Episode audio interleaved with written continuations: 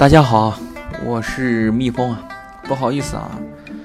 我上传的《中国文化概论》本来在上学期就已经结课了，就是我已经把我所讲的所有内容都已经上传了，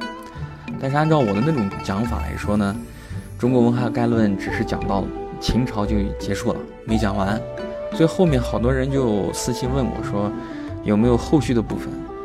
所以说念在大家都在催更嘛，那我就按照音频课的一种方式啊。去跟大家聊一聊接下来的一些东西，这跟我之前在旁边啊，在这个隔壁开的另外一个专栏有点像啊，就是叫做“蜜蜂的通识杂货铺”。如果说大家感兴趣的话，可以关注我的喜马拉雅账号啊，同时出门左拐，点击订阅我的“蜜蜂的通识杂货铺”啊。最近我本人也正在筹备去讲，求去准备一些。中国神话的一些东西啊，本来中国是就是我的通识杂货铺本来也就更新到了神话专题，我想接下来去系统的讲一讲中国神话的一些东西。如果如果说大家感兴趣的话，就敬请期待一下。好了，也就谢谢大家的捧场哈。那我们就废话不多说啊，这一讲我们就继续开始去讲中国文化概论的一些东西啊。当然，我这个概论的讲法跟课本上的一些讲法都不太一样。本来我也是参考了一些我看的一些社科类的书籍啊。如果说大家感兴趣的话，我再次推荐一本书吧，就是有一个叫做施展写的《枢纽》啊，在今年年初一月份啊上映的，就是出版的一本书啊。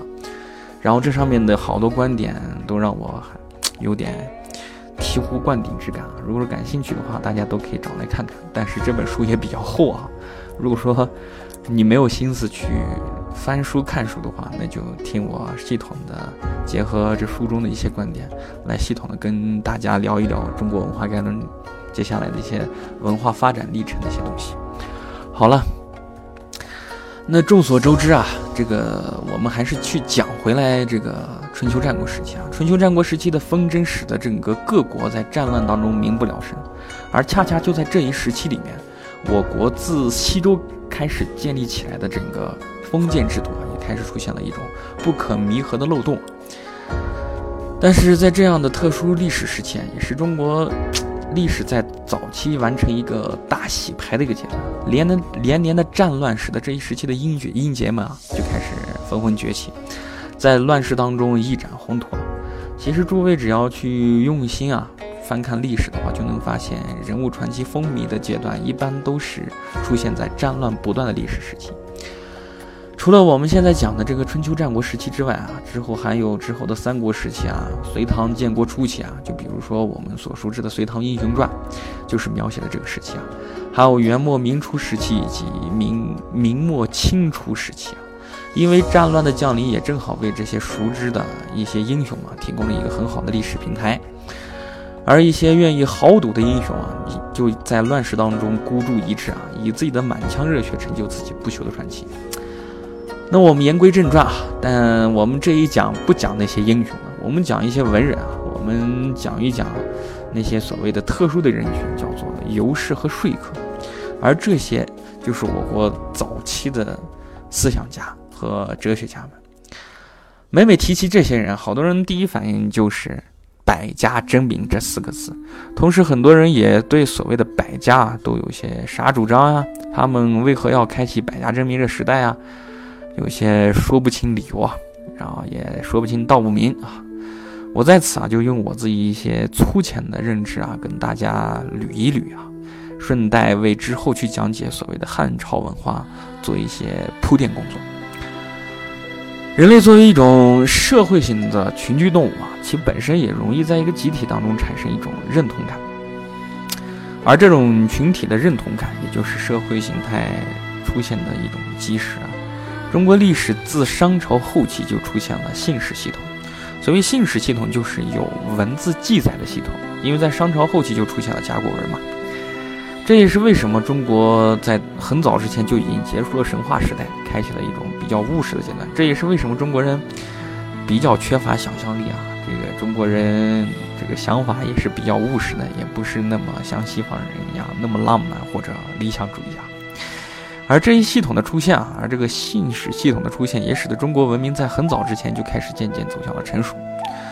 所以说啊，自自西周之后啊，又在原有的基础之上，人们就开始做了一种系统的整理啊。而这一种，这也使得整个周天子统御天下的集体中同感出现了一种特别高涨的态势，出现了一种早期的普世主义思想。但是那会儿的人们其实普遍的文化素质并不怎么高，对文明的理解还处于一种很懵懂的状态，也就是所谓的一种日用而不知的状态。但是他们会下意识的会用一些所谓西周开始建立起来的系统去去界定自己认识世界的一些标准啊，作为一个参考参考系啊，从而产生一种独特的价值观体系。以此为基础，下意识的形成一种行为规范，而这些行为规范经过后来的后人经过文字整理之后，又成为所谓礼的一样东西。就说明白了，就是周朝人规定了，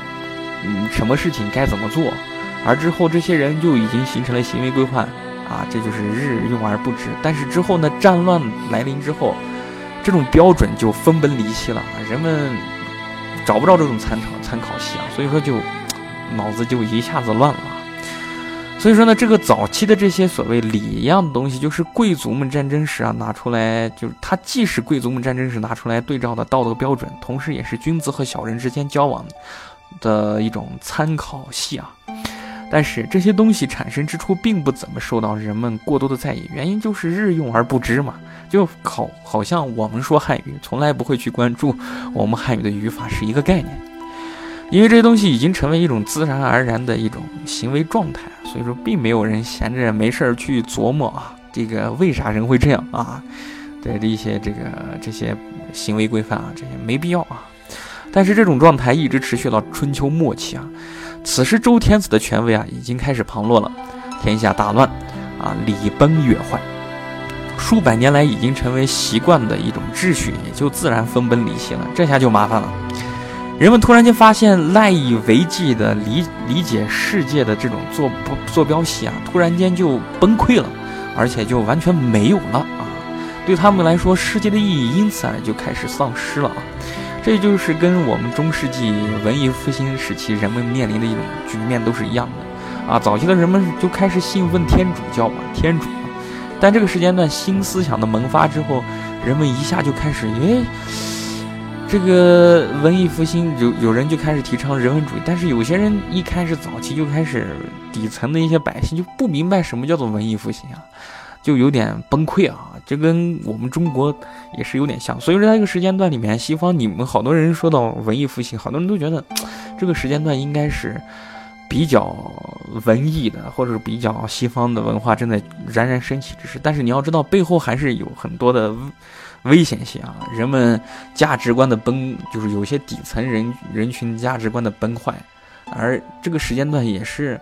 暗杀呀，这种就是极端不平衡或者不安全的一个时间段。所以在之前，我们育碧有一款大作啊，就是《刺客信条》啊，在第二部，它本来就把第二部三部头啊三部曲的这个大部头就定位在了。整个文艺复兴时期啊，也为当时这个社会背景，也为整个《刺客信条》这个这个阴谋论的故事啊，提供了很好的一个平台，好吧？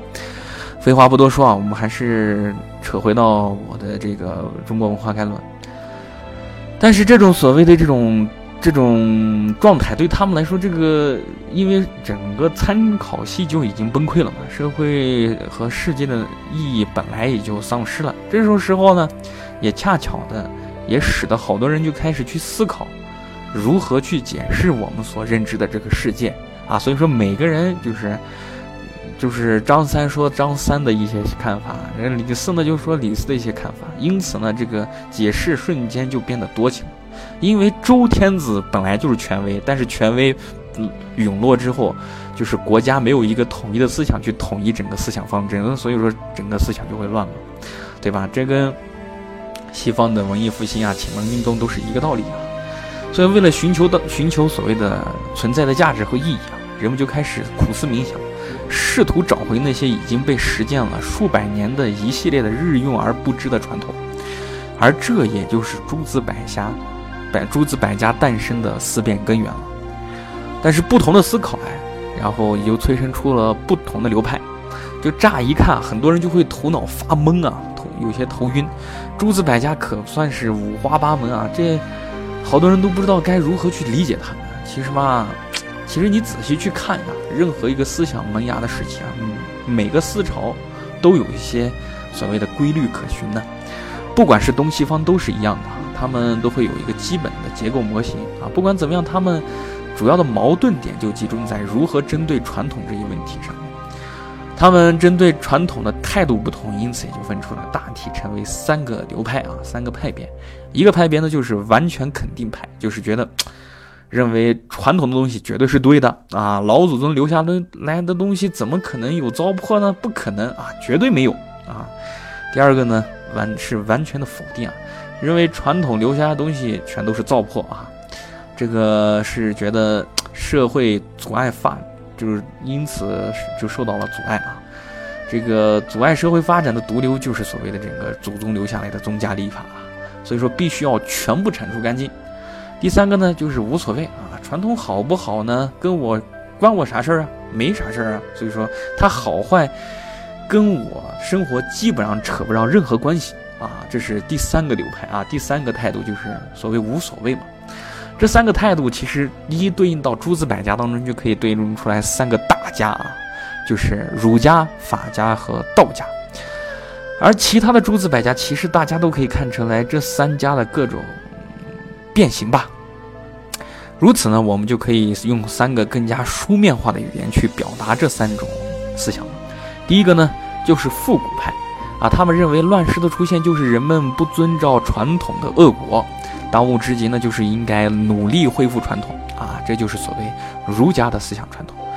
第二个呢，就是初心啊，他认为啊，天下大乱，所有的恶果都是因为社会在进步的过程当中啊，并没有完全摒弃所谓糟粕一样存在的传统，所以为了恢复天下太平啊，就必须努力开始建立新的规范，这就是所谓法家的思想主张了。以上两家对于这种乱世啊，虽然说主张有点相反，但是他们的态度都是蛮积极主动的，都选择了积极入世的态度。为什么呢？这跟他们产生的地方有有一定的关系啊。这俩你一看啊，一个诞生在鲁国，也就是当今的山东地区；一个呢诞生在韩国，不是当今的韩国啊，是当今的山西，也就是当时的整个韩国这一个诸侯国。要知道，这两块地方在当当时是属于中原的地带，啊，这里人口分布最为密集啊，因此呢，常年的统治根基也使得这个地方整个社会秩序发展的比较系统化、比较完善化，而且而且也比较繁复啊。如果说你不选择积极入世的话，你就会很难解决面临的各种棘手问题。所以这两个流派都选择了积极入世啊，如何处事这个问题。但是道家就不一样了，它诞生在荆楚之地。我在之前的之前讲过哈，楚国这个地方地广人稀，山川众多，在早期的时候根本就不算是中原统辖的地方，它都是蛮子出身的地方。这也使得道家就有一种冷眼旁观的态度看之前传统的这种一种方式哈。而这也就是第三种态度，也就是出世、隐世和不入世。道家就认为啊，正是人们选择了积极入世这种方式，才使得天下出现大乱的态势的。倘若人们放一个闲心啊，不追求那些所谓的世俗利益，那天下就会一下子变宽不少。而你过得好不好，跟传统本身好不好用，有没有用，其实根本就没有任何关系啊。其实这三种态度放在今天，你其实也可以看出来很多相似之处。当然，也在今天也可以用这些东西啊。而接下来就要去系统的讲一下这三者之间相爱相杀的历程。首先，我们从儒家开始吧。其实儒家啊，从商周开始起啊，就是从他们早期的那种巫师系统当中演化出来的。注意，此处的巫师并不是指现在我们看到那种跳大神的神棍们啊，而是古代沟通天与人的一种神职人员。在早期的人类社会当中啊，贵族想要掌握权威，让底层的人听上面的话，就必须要搞得把自己搞得很高大上，而这样的话，必须要弄出一种所谓的玻璃感啊，这种玻璃感就是一种隔离感，这样底下的人才会愿意去听上面的人，觉得这上面的人了不起嘛。而在那个文盲遍地跑的年代啊，对于文字跟文化垄断，就是实现所谓这种剥离感最简单直白的方法了。同时啊，贵族也会用这些所谓的方式，过多过少把自己塑造成一种神一般的角色。而这时，巫师跟祭司这些角色就会显得尤为重要了。而这些巫师跟祭司们就会把贵族一些举止端庄或者繁琐的行为总结归纳起来啊，把而这些所谓。总结归纳出来的这些东西啊，也就成为最早所谓的礼的东西了。在礼崩乐坏的年代里面啊，要搞复古，就必须要把之前这些跟巫师、祭司总结出来的东西拿出来去宣读、讲解给其他人听啊。而这最理想的宣讲人选，就逐渐演变成了所谓之后的儒家的思想者。其实就可以这么说，孔子在某种意义上来说，就是一个中国巫师传统的集大成者。孔子认为啊，实现礼的方式就是克己复礼，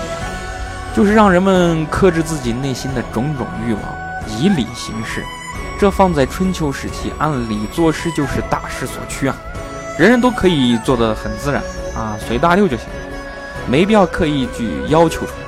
但是在战火不断的战国时期啊，人们本身就朝朝不保夕啊，生存就成了一个大问题，按理行事就显得有点迂腐啊，不切实际。但是在这种乱世当中，如何？如果有人啊是要严格去按照理生活的话，他唯一坚持下去的理由就只能认为这么做是对的，这就显得很理想主义了。因为此时的礼根本就不能给人类存存续下去或者生存下去提供一套解决方案，所以这也是为何孔子在游说各国的时候一直不受待见的原因了。但是话说回来啊，这种主动抉择当中又。充满了一种所谓个人的担当主义啊，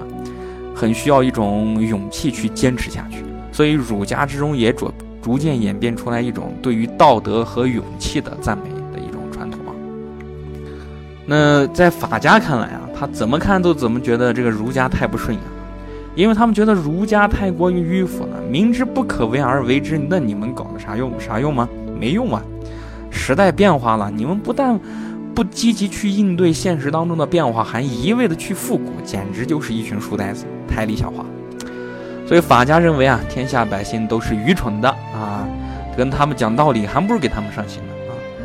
这个守株待兔这个成语就是韩非子提出来的，他呀就借用这个典故，无情的嘲讽所谓的儒家学说。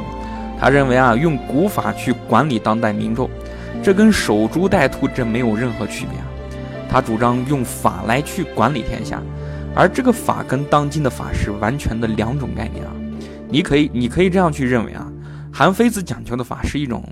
君主厚黑学和严刑峻法当中的一种结合体。他强调法出自君主的意志啊，官僚是法的执行者，要想推行法治啊，要想推行所谓的法，君主就必须学会如何用诡诈之术啊去控制别人。懂得如何去利用条件去创造对自己有利的局势，这就是法家的所谓法术是三宝了。讲这其实跟马基亚维利所讲的那个君主论论上讲的东西有点类似啊。要知道这两个学说其实诞生的历史背景都是几乎差不多的。正是因为法家本身自身主张的原因啊，法家的提倡者一般在自己的故国之中啊，并不受到人们待见。历史上，商鞅跟韩非都是在别国当中才建立了自己的功勋。原因就在于法家作为君为君主垄断垄断所谓的权利啊，提供了一种便捷之处。但是在传统意义上，春秋战国时期的诸侯君主都跟官僚官僚所谓建立出来一种。所谓微妙的平衡体系，倘若是出生自本国的法家，他总会有各种根基啊。这种人太懂得把弄权术了，很容易就能成为君主和官僚体系当中忌惮的对象。所以说呢，他一般不会受到本国待见。而这个情况对于秦国来说就是一个特例呢。秦国本身就比较远离中原啊，他的政治体系基本上跟中原的各诸侯国完全是两回事儿。啊，脱离了家乡的法法家的这种优势啊，因为他自身离开了自己的故国就没有了根基了嘛，所以他们只能按照自己的荣辱富贵啊，将自己的荣辱富贵寄托于他投奔的那个君主身上。而在权力的角逐之中啊，这个君主确实又需要啊，这个秦国的君主又需要法家提供这样的法术式的一种策略去让他让他去权倾天下，故此两方协议达成。法家在秦国的根基啊，就显得比较牢固了。那无论是儒法两家是如何看待这个乱世的，道家的主张就完全不一样了。因为楚国是一种外来文化，所以他觉得传统好与不好跟他没有任何关系。这也是为何在春秋时期，各个诸侯国都以公这个爵位自居啊，比方说这个宋襄公呀，是吧？像齐桓公呀这些，但。理论上只有子爵的这个头衔的这个楚国，却偏偏每天都是以王自居啊。这个比方说有个楚怀王、楚庄王是吧？因为这个荆楚地区啊，本身啊也就比较多山，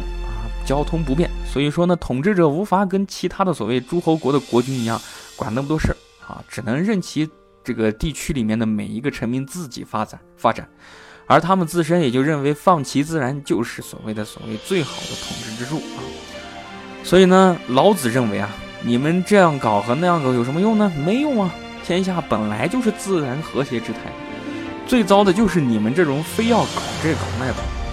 然后把天下搞成这样。本来是你们觉得能把天下折腾好，但是结果你们这样搞来搞去的，就把事情时间都给搞乱了。所以当今之急啊！急需做的事情就是放下你们所谓认为非要去搞的这些事情啊，顺其自然就好，这就是所谓的无为而治。好了，以上呢就是对诸子百家思想做的一个简单粗暴的归纳和梳理。但是大家要清楚一点的是，历史上的每一件事情发生都跟他所处的时间啊有着千丝万缕的联系。百家争鸣的思想自由都依赖于春秋战国时期诸侯之间的彼此纷争啊。但是竞争终究会结束啊！大一统的到来终结了春秋战国时期的纷争时期。一旦一统天下的局面出现，诸子百家的想法就会立马受到遏制。而儒法家三家相爱相杀的局面，也促使秦朝末年的崩出现，秦朝末年崩溃和汉朝初始的复兴啊，这种局面出现，这就放到下一期去讲吧。嗯，本期就讲这么多吧，谢谢大家啊。